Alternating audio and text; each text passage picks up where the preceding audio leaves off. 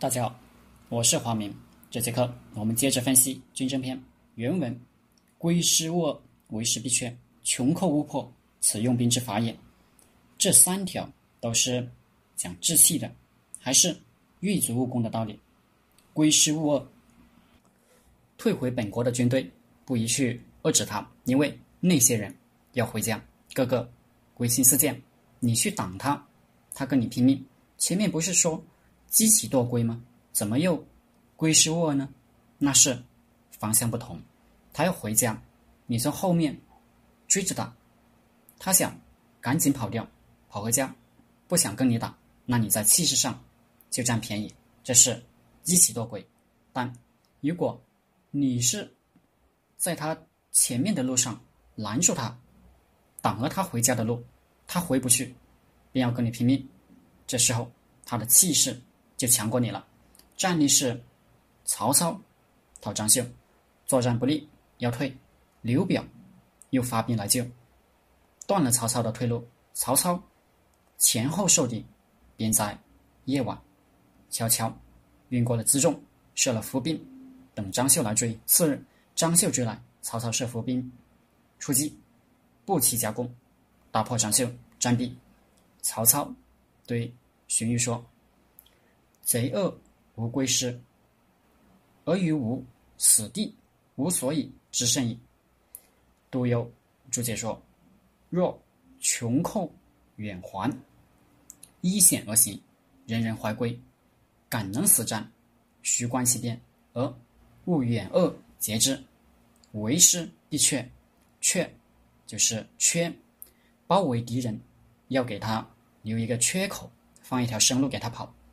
司马法说：“围其三面，缺其一面，以是生路也。”这里的意图是不要让他置之死地而后生，人人死战，而是让他跑，在跑的过程中再设伏兵击他。最好是在他的归路上多设伏兵，跑一段吃他一口，再跑一段又一支伏兵吃他一口，多吃几口就消化完了。我们再回到前面，曹操。讨张绣的战役，刘表、张绣应该如何用兵呢？首先，他们不应该把曹操围死了，因为他们并没有能力吃掉曹操。围死了，曹操军队人人死战，他们更挡不住。应该是放他走。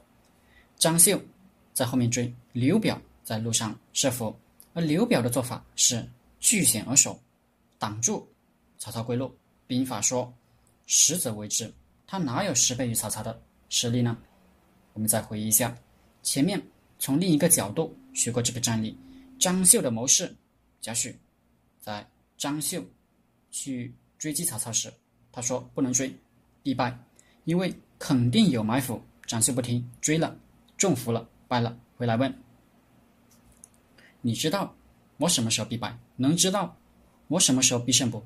光知道败没用，知道胜了才能打胜仗。”贾诩说：“就是现在，赶紧再追，必胜。”张绣翻身上马，马上就追，果然得胜回来。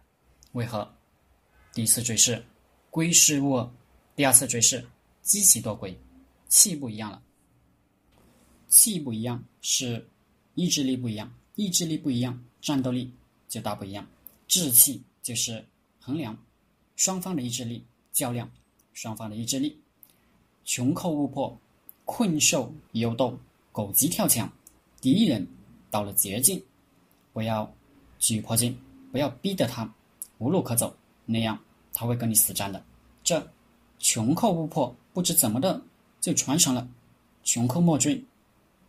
穷孙子可从来没说过穷寇莫追，勿破和莫追是完全不同的两个概念。要追，怎么不追呢？毛泽东说：“宜将趁勇追穷寇，不可沽名学霸王。”好了，军争篇就分析到这里。下节课我们开始分析九变篇。